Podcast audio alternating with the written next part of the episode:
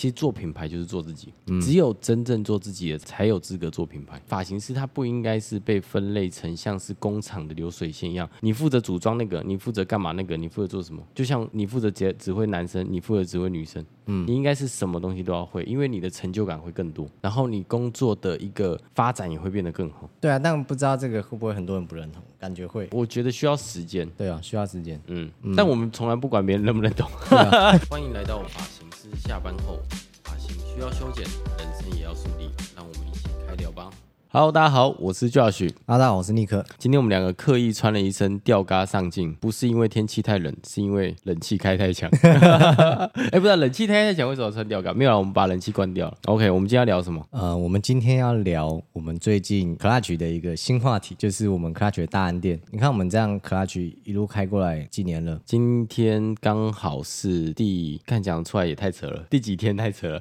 刚好快要满五年了，一路这样开过来。你看去年开。新生。没有，去年开复兴，去年开复兴。跟南京，前年开新生，对。那今年我们又顺利的开了大安店，大安店。那你觉得开了这样六店，你的心得是什么？我的心得就是没事不要开店，没事不要开，会累死自己，会累死自己，真的是会累死自己。但我们大安店算是一个我觉得很自然把大安店开起来的这样一个过程了，没有刻意的说一定要，就是我们不是刻意的去开店，而是就大家都成长了嘛，位置坐不下，然后包含对超爆，然后包含说助理也成为。发型设计师，所以其实开店这件事情到后面已经变成是一个阶段性的目标达成之后就会必然发生的一个结果。我所谓阶段性达成目标，就比方说当达业绩达到一定的时候，就会开始出现客人太多，嗯，设计师位置不够坐，以及助理身为发型师这样子的一个过程，必然的一个结果就是一定要开新的店，对啊，不然设计师一定会没有位置坐。所以到后面，其实我以前刚创业的时候，我听过一个日本的经营者讲过一段话，他说他开店从来不是因为他自己。想开，而是因为这个品牌大家需要有新的店给到大家。那时候我会觉得怎么有可能有这种事情？可是我到现在非常能够理解这件事情，就是确实现在开店已经不是在完成自己的梦想，而是在完成大家的梦想。我不知道你有没有这种感觉，因为大家没有位置坐，而且大家会希望有更好的环境。所以我觉得我现在非常能够理解这一段话，他当时为什么会这样说？觉得大家都成长了，大家也没位置坐，逼不得我们一定要再给他们一个空间，更多成长发挥的空间。对啊，因为店就这样小小的，那他们要能做高业绩，也需要更多的位置。而且你知道，现在年轻人很常会说一句话，就是呃，我不喜欢被逼，我喜欢做自己想做的事情。嗯，可是其实我一路走来，我非常懂一个定律，就是说，人其实真的很难做自己想做的事情。因为当你做自己想做的事情，你把它做得出色的时候，很多事情是接二连三的会发生。你很难去一直保持说我只做我想做的事情。就像我们说开店这件事情好了，刚开始开第一家店，可能真的是因为梦想。OK，开了第一家店之后，你一定会想要把它经营的好。嗯，所以你开始会去规划教育，开始规划课程，开始规划一些其他的一些林林总总。但是就是因为你做的这些事情，造成了一个哎，店里大家都在向上成长，必然的发生就是你必须要开新的店去给到大家。所以我觉得到后面真的很难，真的百分之百做自己。如果当一个人做到一个程度之后，光它自然会散发出来，你很难一直一直把它遮遮起来的那种感觉。但我自己内心深处是蛮开心的，对啊，蛮开心的，因为你也知道嘛，我是一个大部分时间都在工作上，所以我觉得能够为大家服务，为这个品牌服务，为我们的公司的主管服务，为伙伴服务，其实我是一件很开心的事情。因为我只有在为人家服务的时候，我才有存在价值。对，因为以前我是做发型师的时候，我觉得我只是在为客人服务，我只是在解决客户的问题，解决客户的需求。嗯。但是我成为经营者之后，我发现我服务的都是设计师，对，我服务的都是经营者，对。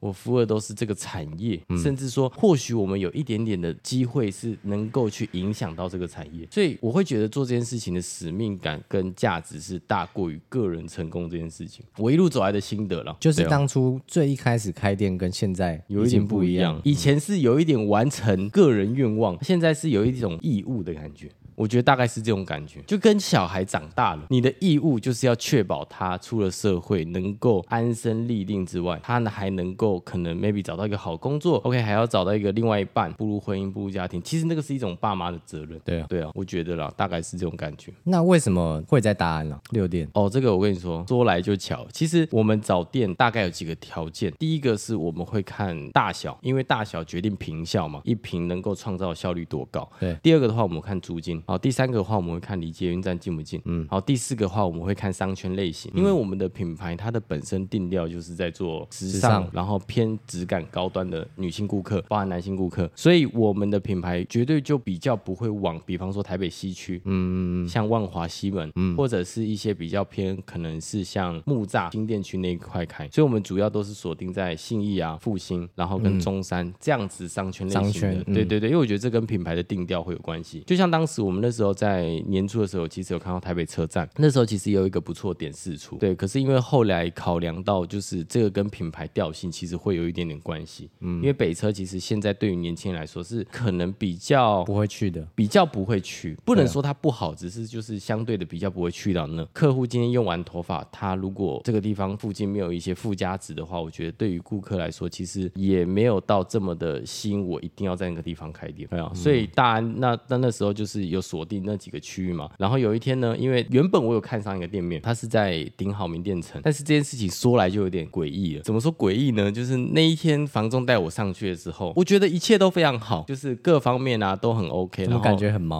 确实是有点毛，真的假的？但听起来就有点毛。然后后来呢，那个那间店平数大概有八十平，然后采光很好，它是一个三角形的店面。然后我走上去之后，我也觉得各方面很 OK，然后房东也都有整理过，都很好。房东说啊，不然既然喜欢的话，还是你要约你的设计师。然后后来我就约了我设计师过去之后，因为我的设计师是他可以感觉得到的，感觉得到那个东西，他感觉得到那个东西。然后他上去的时候，他就也不发，他就没有讲话，不能在里面讲嘛。因为那是禁忌，哦、就是你就算感觉到，你也不能在里面讲。OK，他就进去的时候，他就稍微把窗户打开，然后看了一下之后，绕了一圈之后，他就走下来就问我说：“哎，Josh，我们下去聊一下，不要在里面聊啊、哦，因为里面有那个磁场嘛，不要在里面聊。”后来我们就下到一楼之后，他就问我说：“哎，你喜欢吗？”我说：“我说如果你觉得 OK，我就租。”然后他就说：“你会不会觉得头晕晕的？”我就说：“不会啊。”对，然后他就说：“你一进门的时候，他就觉得晕晕的，然后有特定几个位置站着也会晕晕的。”后来因为我本身比较强，所以我是感。感觉不到，我本来就是感觉不到的那种体质。后来我们不信邪，他又找了老师来看，就是真的能够看得到的。然后他上来之后，他也说，嗯，这里蛮多好朋友的，对，蛮多好朋友的。哇塞！他就说，如果假设这一间真的要承租的话，可能要做一些法会，对，要跟他们打个招呼，不然这样子你突然进来的话，可能会影响到后面一些事情。因为这个是其中一个条件，这第一个原因啊。第二个原因的话，当然就是后来我发现，第二个原因的话，当然就是房东他的条件开得很硬。后来。我就是觉得说，哦，好吧，不然既然这样，我就是再再离开看。可是我后来真的上网去查，那一栋是出了。嗯，有闹鬼，就是那一栋有这样的事件过，对，所以我后来就觉得，嗯，好啦，可能我真的感觉不到。那后来我就因为那时候复兴店已经每天都爆满，但是又要找到店的情况，那阵我压力超大，大到就是我的台北房中大概有十几二十个，每天我都逼他们说到底有没有新店面，有没有新店面，我就一直逼问他们，但他们也就没有嘛。后来有一天我就是做坑做一半之后，真的太焦虑，我就想说，哎，出去附近晃晃，就晃一晃之后发现，哎，有一个店张贴就是写承租，嗯，然后我就自己打过去，顺利就是约到房东。然后就承租下来，而且很妙，就是我们的复兴店跟大安店都是这样，就是那些房东已经不租很久了，就是摆在那边，因为大安区的房东很多是，我宁愿让店空着，我也不要租了，对，因为没有什么房贷压力，嗯，但是很巧，就是打电话过去之后，他们就说，哎，不然你做什么？不然来聊聊看。然后后来可能聊完之后也觉得，哎，我们是我们的产业相对比较简单，就租给我们，对，所以讲了这么多，我们的大安店在 大安路一段一百一十六巷六号。对，一楼一楼店面，一楼跟地下室。对啊，那边蛮好的，蛮好的啊。所以那间店后来就是这样子出来。对，当然还也是要感谢工班啊，因为我们工班用两个月时间把这么大的店把它全部都完整弄好。嗯，因为现在缺工啊，嗯、现在都到处都缺工，没事多出去绕绕，没事多出去绕绕，真的真的。真的就那间店，它其实也没有。放出来，他也没有放五九以上，都没有，他什么东西都没有。他就是在等人看到他。对啊，等到你了，等到我了，等到这个大盘子。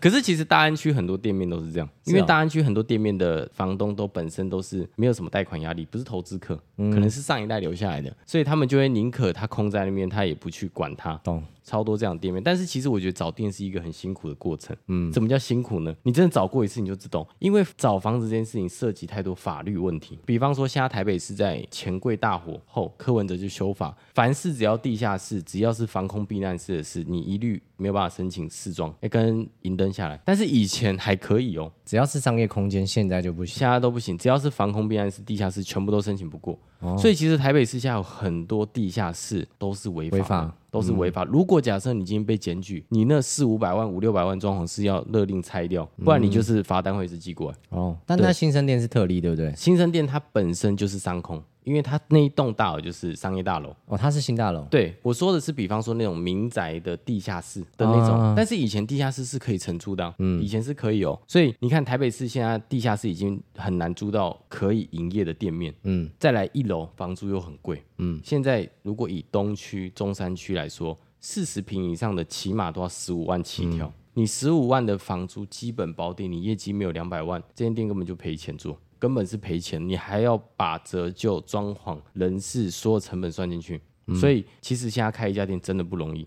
但是你往二楼、三楼、四楼走，可能又会有采光问题、室内高度问题，包含邻居的问题，还有管委会的问题。有一些是说，可能比方说六点过后，如果整栋大楼都下班了，他就会要求你不能在里面活动，因为怕会有安全性的问题，因为有管委会，很多阿里阿扎问题。所以其实我觉得找房子是真的，你要找房子就知道很困难。其实租房子也是啊，我们一般租自己的套房也是，其实要找到喜欢的很难。对啊，所以我讲了这么多，为什么我说开店很累？真的很累，就是这个前置过程是大家很难去想象他那个辛苦点在哪里。但是我觉得，如果说真的是为了给到下面一个空间跟位置的话，我觉得还是要去做了。对啊，所以我后来才发现一件事情，就是一定要认识很多房仲，嗯，你一定要认识多一点房，因为好房仲其实他知道你有能力，他会多 pass 几间，他觉得不错给到，因为他知道你有能力租。对，所以我后期其实找房子多半都是房仲，就是遇到好房仲，他会介绍给我们，大概是这样的一个过程呢。反正就很悬，你这两这两间店刚好也都不是房仲，因缘际会下，你刚好就找到店面。对对对对对，反正六店也真的蛮漂亮的，嗯，而且它的风格跟南京是一样的，对不对？很像。那你怎么怎么会想要继续走南京这个风格，而不是走复兴啊、新生这种暖色调应该说，我们的装潢设计其实都是委托给信任的人去处理。嗯，因为我觉得装潢它，我觉得、啊、我做事情是专业事情，交给专业的来做。懂？他只要大概几个东西有符合我们的需求，比方说啊、呃、位置的间距，这个我很在意。嗯，我不喜欢沙龙位置很挤。好，因为其实我们操作的人也不顺，客户坐久也不舒服。确实。啊，再来就是灯光。哦，因为现在是一个互联网时代，你的灯光一定要拍起来是好看的。再来是有没有采光。好，然后再来就是。休息室大概这几个点，那我都是把我的需求告诉设计师。那设计师多半就是因为他们每天设计这么多房子，我觉得他们一定会比我们还懂。懂。所以这几次刚好南京店跟大安店他们的设计的出发点都是以年轻人现在会比较喜欢的黑白灰这个主色调，哦，比较时尚。对，而且加上说，因为我们品牌客人也都。是比较有质感一点点的客群，嗯、所以我觉得黑白灰这样子对于他们而言，会觉得这样子的装潢会更贴近于他的身份，因为我们希望打造出来的沙龙，它不是只是一个工作场景，而是一个能够体现自己的身份，嗯，能够让自己觉得，哎、欸，来到 Clutch 用头发是一件很值得炫耀的事情，嗯，对，所以其实我们装潢真的也花不少钱。我觉得真的花不少钱。对啊，我觉得不管新生、复兴还是南京，虽然风格不同，嗯、但是我当初虽然风格不同，但都很贵，但都很贵。我前年五月来的，对，那时候我还在中山，嗯，然后那时候我五月的时候我就去了新生，对，要去新生上班。我一进去我就觉得超舒服的，嗯，就整个都暖色调，然后空间又很大，嗯，不会很挤这样子。对啊。对啊，我们那时候也算是做了很大的创新挑战，就是开了一百一百平，那个、嗯、那个年那个年代不能说年代，那个时候，而且那时候在疫情刚爆发的时候，对，我们开了一百 平的店，然后整家店只有两个客人，对，我们跟疯子一样，那时候还还遇到分流上班，对对对对对，嗯，哦，超冷清的，对啊，嗯，好险，我现在还坐在这边跟大家讲，代表我们撑过去了，对啊，嗯，不过我觉得客人真的来到一个舒服的环境，真的。他会真的比较坐得住，对啊，嗯。嗯，会很加分呢、啊，嗯，对啊，就像你讲空间要大，嗯，我之前就去过一些，我有去过外面一些房用头发，但是空间就觉得很很封闭，然后位置都很挤，灯光又很太亮，嗯，那我觉得新生店就很暖，就你这个环境是可以很舒服的坐在那边，然后悠哉的度过一个下午，嗯、用用个美美的头发出去。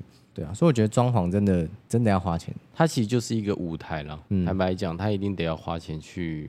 去稍微让客户也好，让伙伴也好，觉得是舒服的。而不是就是我要给伙伴一个空间，他应该是真的是需要去设计过，嗯，比如说这个装潢风格啊，真的要设计师给顾客、给设计师，在这个环境下都可以很舒服，对啊，而不是他只是用来赚钱，嗯嗯嗯，对啊，一个空间给设计师做客人，我觉得不是。对啊，应该说，其实做品牌就是要顾及到我们的 TA 他在意的点是什么，嗯嗯，嗯，对啊，不是真的就是单纯赚钱，对啊，对啊，因为如果你要单纯赚钱，其实便宜的工业风最快啊，轨道灯，然后工位从淘宝订一订，其实那个最简单，对啊，可是客人来也好，或者是伙伴来上班，我觉得其实感觉真的会有差，而且如果说一个发型师到后期客量大，他想把价格往往上拉的时候，其实会有点难拉，真的真的很难拉，嗯、因为一个装潢就是很直接的，新客来他就是用第一直觉去看。哎，你整家店的装潢，对，然后设计师的穿着，因为这就是第一印象嘛。嗯，那你今天的装潢真的很简，也不能说简单，就是太过于简陋，或者是没有花太多心思在上面的话，其实设计师的价值很难被放大。对啊，就跟我们去不老松按摩，跟我们去可能什么李炳辉、李登辉按摩店。哦，对啊，对啊，对，啊对，那个感觉就是那有差，档次会有差了。对啊，真的差蛮多的。嗯，嗯，而且我觉得现在年轻人其实蛮吃这个的，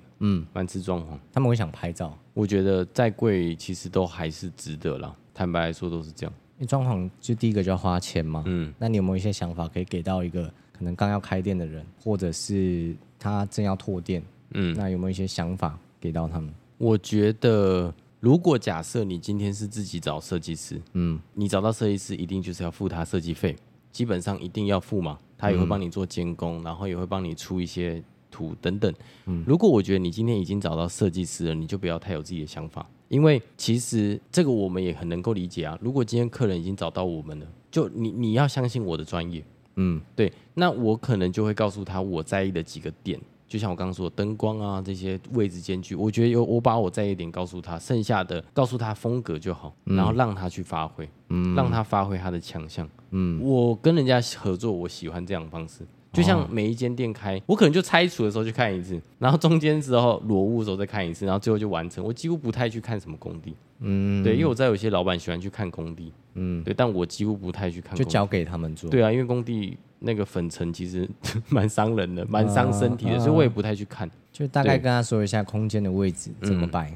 不要太挤。对，那可能我们品牌的品牌定调是不是也蛮蛮重要的？嗯。品牌的颜色，要的颜色啊，这些东西告诉他。但是如果假设你是预算有限，第一次创业，你可能就可以彩饰自己发包下去，木工自己发，水电自己发，冷气自己发，油漆自己发，玻璃自己发，部分自己从淘宝找，这个其实是最省钱的方式。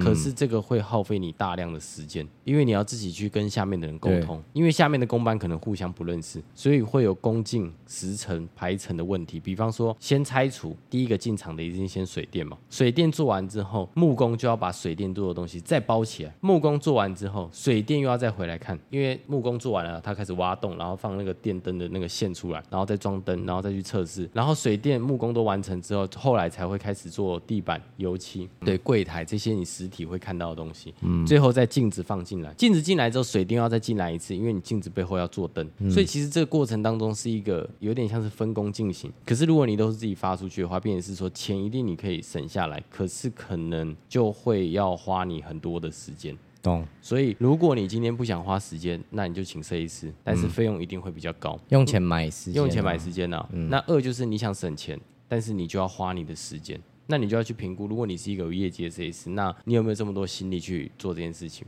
嗯，对哦。但是我自己觉得，我自己给到观众建议是，第一家店真的不用太把时间花在装潢上，因为其实一家店能不能够开得好，其实跟后面你的经营跟管理很重要。装潢那个只是暂时的，哦，都只是暂时的。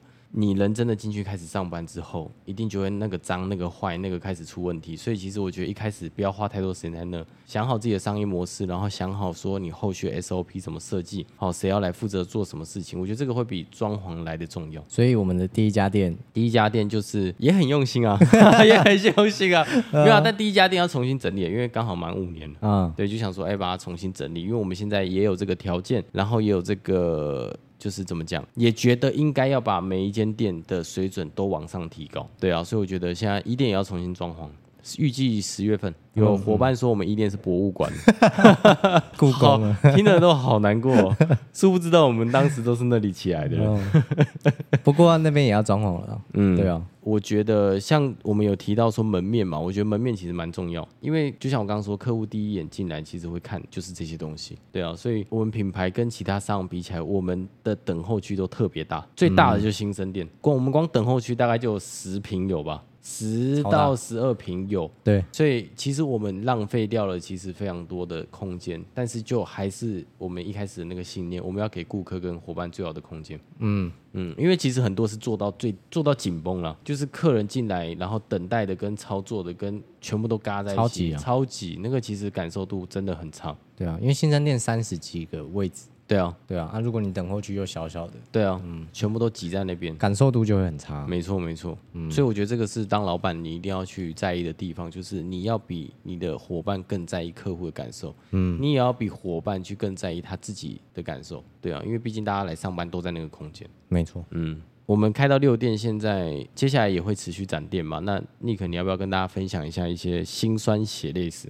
有没有一些心酸的甘苦谈可以跟大家分享？因为，因为我我觉得尼克他很特别，是他又要做现场，又做教育，然后又做幕后教育规划，同时自己现在也开始做个人 IP，然后同时现在要做品牌教育的一些未来面向的发展。嗯，那这些发展呢，其实不外乎都是他自己要以身开始自己做，因为美法人不是那种你叫他做什么他就做什么，他会先看你有没有做。对啊，所以我们刚刚讲这六件事情，他自己都要以身作则下去去做。所以我觉得现在对于于一个怎么讲，尼克来说，其实他工作量其实是很大。对啊，那你有没有什么辛苦谈可以跟大家，也不是辛苦甘苦谈呐、啊，就是可以跟大家分享一下。我觉得就是呃，要做的事情很多。嗯，像老板 Josh 他就是负责运营嘛，嗯，管理。那我就是负责教育面的东西。那教育这面向就很广，因为我的初衷就是希望员工他可以具备现在这个时代需要的能力，嗯，那得到一些收入的提升。那现在这个时代要学的东西就很多，对不对？你看要学流量，要学技术，你要有个人 IP，然后你还要技术的综合能力，你要学非常多东西。然后超多要学。我们上一集还在讲做美发很幸福，干整个大，整个就大崩坏。对，真的。所以我自己就是要，我要教。没有，这代表你在往上走了。对啊，一般 C 四应该不用这么累，他们不用这么累。对对对对对，对我要学蛮多东西的。嗯，就我要做流量嘛，比方说做做抖音，嗯，然后做小红书，这些我都要把流量做起来，因为大部分人只相信结果嘛。嗯，对啊，所以我要做流量，那我技术面我一定也要顾到。对，就是呃伙伴问的问题啊，他们在乎的点，我一定也都要懂。嗯，因为这样我才知道我要拉什么外部的资源，比方说漂法课程，嗯啊技术课程、减法课程，那给到他们这样的资源，对啊，那甚至是我现在在规划的总部课程哦，总部课程的概念就是说，今天设计师不是要综合能力都要很强吗？对，我现在做的这个总部课程，它像是一个系统，那这个系统里面就是可能呃有流量的课程，然后技术的课程，技术课程又分男生女生，短中长。对，然后还有高业绩课程，嗯、你就如何做高业绩思维，总总大概有七个板块吧。嗯，对啊，就是规划这一系列的课程给到他们，就让他们从从零开始，慢慢的去学习规划这个系统课程。那你有没有曾经最想放弃的时候？就是你觉得超辛苦、超辛苦，想放弃的时候，还是还好，就是都 hold 得过去？很想放弃，嗯，或者你会觉得做这件事情当中，你觉得最难的是什么？因为有一些人可能对教育也有兴趣。那你觉得做这件事情，你觉得最难？我跟你讲，最难的是什么？嗯，就是比方说，你今天我要全部都教嘛，对不对？嗯。但是你今天假设说你要教高业绩，对，你业绩是不是要做起来？对。那你做业绩的同时，你要怎么去顾到？比方说哦，其他事情。对。哦，我懂。嗯嗯。比方说我在技术方面很在行，嗯、可是技术这东西，它如果没有呃让大家看见，就是我们说的流量，它是没办法卖出去的。嗯。所以如果你很专攻技术在做教育，那你又没有流量，你，你又不变现，你也不会有业绩。嗯，所以它是面面俱到，就是它是一个很全面的。嗯，所以当我今天我在做很 focus 在做流量的时候，我可能技术层面又会少一点，所以这我很难去权衡这个东西。我懂，时间分配了。嗯，对啊，时间分配。那你说会不会很累？我觉得真的很累。然后那时候就是。我自己比较没有真的想要完全放弃，只是说就是会遇到很多。你不会要哭吧？不会要哭啊，我很理性的。OK OK，会很累，但是不会想放弃，嗯、因为就是知道呃未来的路就是在那里，但中途会迷惘，就是我会不知道我现在到底应该要做 IP 吗？嗯，做流量吗？还是我要直接搞技术？把呃懂，因为它呢可能有点难权衡啊。不过我现在还在摸索，但摸索的同时，就是我觉得先把该做的事情做好。就是我现在努力的目标，就是把内部的总部教育做好，对吧、啊？给大家一个完整的系统，跟外部的教育资源。对，那我的部分就先就是一样，先做 IP 吧。对啊，所以其实我觉得我能懂这种感觉。这种感觉就很像是那种，有一天你突然想当一个好人，可是突然有人告诉你，当好人你必须善良，你必须诚实，你必须帮助人，嗯，然后你必须上进，然后这时候你会突然觉得，哇，原来当一个好人这么的不容易，嗯，然后到底要从哪一个开始下手？但是我觉得我做了这几年下来之后，其实我发现了每一件事情当中，它其实都有一个共通的规律、共通点，只要找到那个共通点，其实你是可以同时做好这四件事情。我不知道这样讲大家会不会很抽象，但是大家可以自己去想象，大概就是你要去找到那个规律点，就是比方说，好，一个高级设计师，他可能同时做男生、女生、烫发、染发、漂发，对。但是其实你会发现，不论什么技术领域，做客人其实他还是有一个规律在。嗯。你只要掌握那个核心规律，其实你不管做男生、女生、烫发、染发、剪发，你都 OK。但是一开始可能大家会纠结在怎么做好这每一件事情。但是你随着时间的时候，你会找到这五件事情当中的一个规律，然后你就可以掌握这件事情啊。你懂我想表达意思吗？啊，这个就像你做男生很像，就是你一开始做男生的时候，可能只会单一一个烫法，可是你慢慢的会渐成，会什么什么什么，你就会突然发现，其实做男生就是你只要抓到那个底层逻辑了，其实就是变通而已。对对对对对。可是我觉得这过程是每一个在成长的人的必经过程，因为我也自己在经历这个过过程。嗯，就像你看现在老板，你要做 IP。然后你要懂经营，然后你要懂管理，然后你要懂组织架构，你要懂股权，然后你要懂教育，你要懂系统。就是对我来说，我每天都是冲撞的，你知道，就是很多事情你要懂，可是又会觉得每一样东西对我来说，我觉得我现在都只有六十分以下。嗯，可是我时间就是只有这样，但是我应该从哪一块开始？其实到后面真的会很迷惘。嗯，可是这时候你只能给到自己一个信念，就是交给时间。对你只要每天都有在进步，有一天这些东西会像点跟点串在一起。对，可是，在你还没串在一起前，你会不知道这个点到底在做什么。可是，我觉得这是真的，到了一个阶段之后，好像都会都会有这个这个难题。每一个要会的东西，它现阶段都只有六十分以下，你那时候就会很辛苦。对啊，就会跟我没有成就感。对啊，嗯，跟我那时候很像。对啊，那时候难权衡的点就是，我现在搞内部教育，然后我每天要跟我们教育的人员然后开会，然后我现场又要做业绩。还要拍 podcast，还要拍 podcast，然后然后要做个人的 IP，然后做抖音，甚至是你有没有觉得你的人生不是 不是你的人生？对，真的不是，不是你的人生哦。对啊，甚至是我还有对外的课程，像我这个月就四堂，好可怕，哦四堂对外课程。嗯哼，所以我是种种事情真的超多的，嗯，但我也只能一件一件、一件一件去。去解决，对，一步一步把它拼拼凑起来，这个真的是外人很难看到的那个面，真的是很难看到。所以其实，呃，我觉得我们应该怎么讲？我们也都在通往我们向往的那个样子当中的那个路上。所以我觉得或多或少，可能镜头前有人也是跟我们现在遇到一样问题，嗯，好像新生代发型设计师又要做流量，又要做技术，又要懂客情，又要懂顾客维护。你可能心情也会跟我们现在很像，就是我要学事情很多，但是我觉得。有时候放慢脚步，然后调整自己的呼吸，然后一件一件事情去梳理，一件一件事情去把它解决。对啊，对啊，因为真的啊，就没办法，现在的时代就是要求大家都要有综合能力。对啊，那如果说未来也想成为说像经营者，或者是负责教育、负责运营，其实有一天你也会走到我们现在这一步，嗯，你也会经历跟我们现在一样的磨难跟辛苦。但是只要你能够怀抱着梦想，怀抱着你当时做这件事情的初衷，其实问题自然而然会找到答案。只要你不放弃，对对啊，只要你不放弃，你知道你最终要去哪，对啊，那我觉得过程也不太重要。它变成是你的人生的一个精华，对哦，对哦。其实你回头去想，蛮好玩的，嗯。可是经历了当下会蛮痛苦，可是你过了之后回头看，觉得嗯，好，还蛮好玩的。就是那当时有发生这些事情，对哦，都是一个回忆啦。其实坦白说，当你已经会了之后，你就会觉得回头去看，你就觉得。这些事情没有那么难，对，只是你在当下会很辛苦。而且我觉得还有一点很重要，就是如果说作为经营者，你的格局一定要大。嗯，可是格局这东西很抽象，格局要怎么打开呢？我给到大家两个方式。第一个方式是你一定要向上社交，这个超重要，因为如果说假设你只有两间店的时候，你一定要想办法跟五间店的人玩在一起。嗯嗯嗯。你五间店的时候，你要想办法跟十间店的人玩在一起。你十间店的时候，你一定要跟营业额一年至少可能破五亿以上的企业主玩在一起。嗯。因为你的问题在他眼里不是问题。对。他走过了，他解决过了，所以你可以从他的身上马上得到一个总结。你不要花自己时间去研究，因为自己研究，你没有那么多时间，嗯、因为你每一天内耗只会让你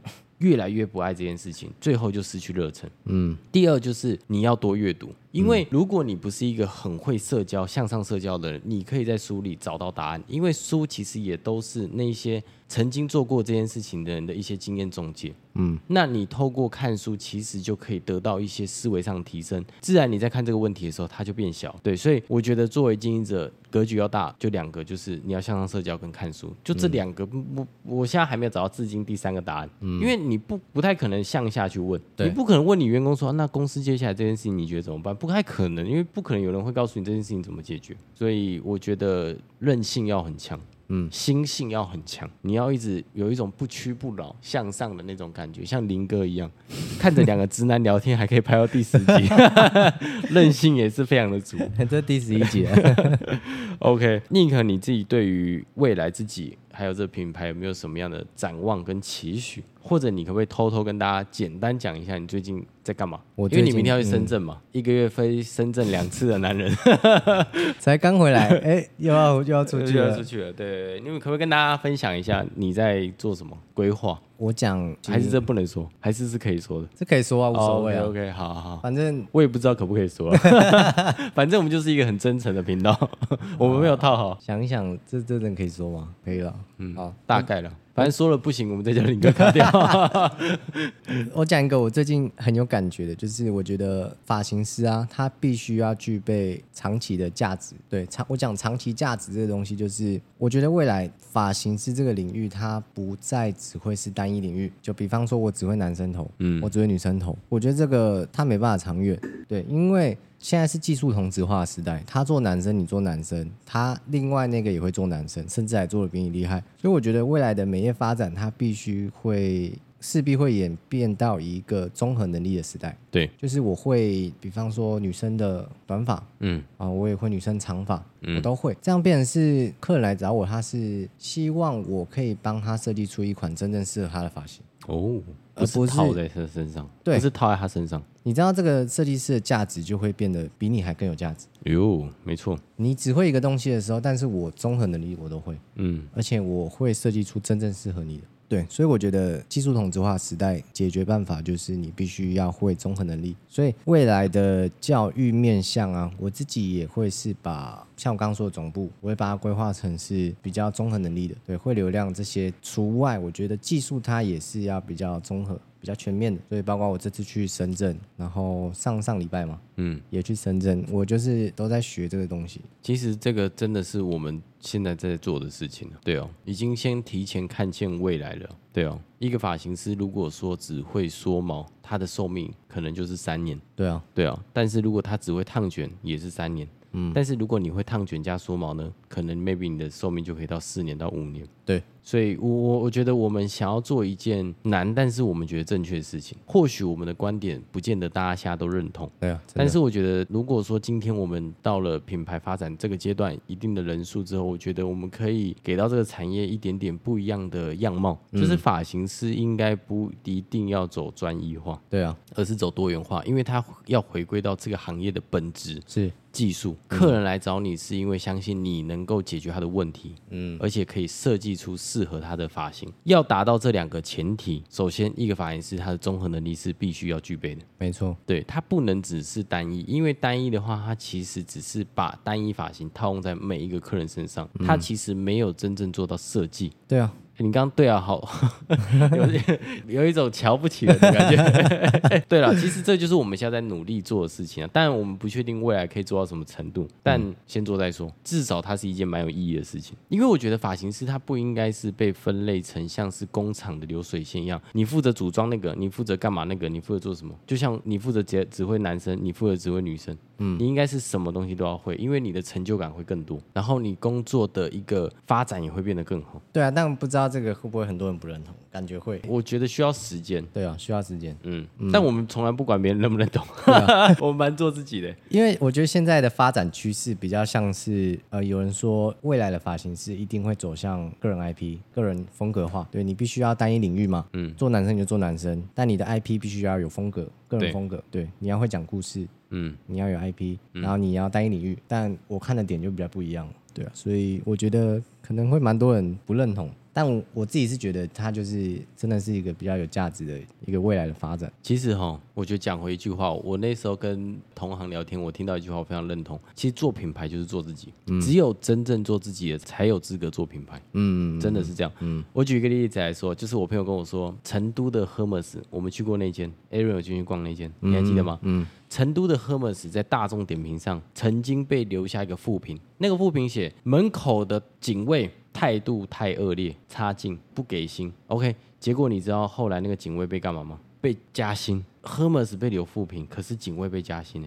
为什么你知道吗？为什么？因为他就说我 Hermes 就不是随便可以让人家进来逛的人，所以我们的警卫对你态度这样非常合理。哦我们今天只卖我看得上的客人，我不是什么客人都卖，所以这个叫品牌。品牌就是我只做我想做的事情，我只卖给我想卖的客户。所以 Hermes 帮那个警卫加钱，这 这个很颠覆我们三观。嗯，因为正常我们听到这个东西会想说啊，那个警卫一定被，因为毕竟 Hermes 嘛，它是一个大品牌，它一定会被扣钱，被干嘛？还被加薪哎、欸，因为品牌就是要它。拽拽酷酷的，我我不要，对我不要去服务大众，我不是要是当一个讨好先生，我也不要当一个彬彬有礼的人，我就是，如果你态度很差，我也没有必要好好服务你。我觉得这就是做品牌，做品牌就是做自己。嗯，对啊，所以我觉得或许有些人不认同我们的观点，但我们就还是做好我们认为对的事情，因为我们看的不是这两年、这三年，而是每业五年后、十年后。嗯，当所有的流量都归零的时候，其实最后设计师比的还是综合能力。回到本质啊！对啊，回到本质啊！不管你认不认同，我们还是做自己啦，还是做自己，管他的，管他的，对啊，对啊，对啊！那你你还要补充什么？反正就继续努力啊，继续做自己。嗯，反正有想法我们就去做。嗯，那对不对？之后再说嘛。至少我们有一个努力的方向。对啊，下半年度应该就是我们一店会重新装潢，然后还会再开新的一间店。没错，目前现在就还在规划当中。我们品牌的话，基本上其实看中几个点，第一个就是价值观跟文化，这个是我们非常在意的。因为我知道现在很多品牌其实很不重视这件事情，他觉得有人来，然后自由 free，你想干嘛就干嘛。但我们觉得。这样子的环境，它没有办法长期让一个伙伴在你这里得到一个更全面的成长。对，所以呃，我们还是会走好我们自己的路，然后持续做着我们认为对的事情。没错。那我觉得帮助伙伴成长，这是第一个我们最看重的。就像我们品牌现在六十几个设计师，只有四个是未达十万。嗯，这是我觉得非常值得，一个很值得，我觉得可以拿出来跟大家分享的事情。嗯、将近六十个亿都是十万业绩以上，所以我们对于内部人才的培养，这个是我们把。说事情看的最重要的第一点，对，对，那明年的话会做什么？我觉得一样，就像一开始讲的，把事情一件件做好。我觉得事情做好，自然到了那个阶段，我们就会做我们那个阶段应该要做的事情。那如果说未来还有一些创业分享，或者是一些故事，再跟大家分享。OK，那我们下期再见，拜拜。拜拜。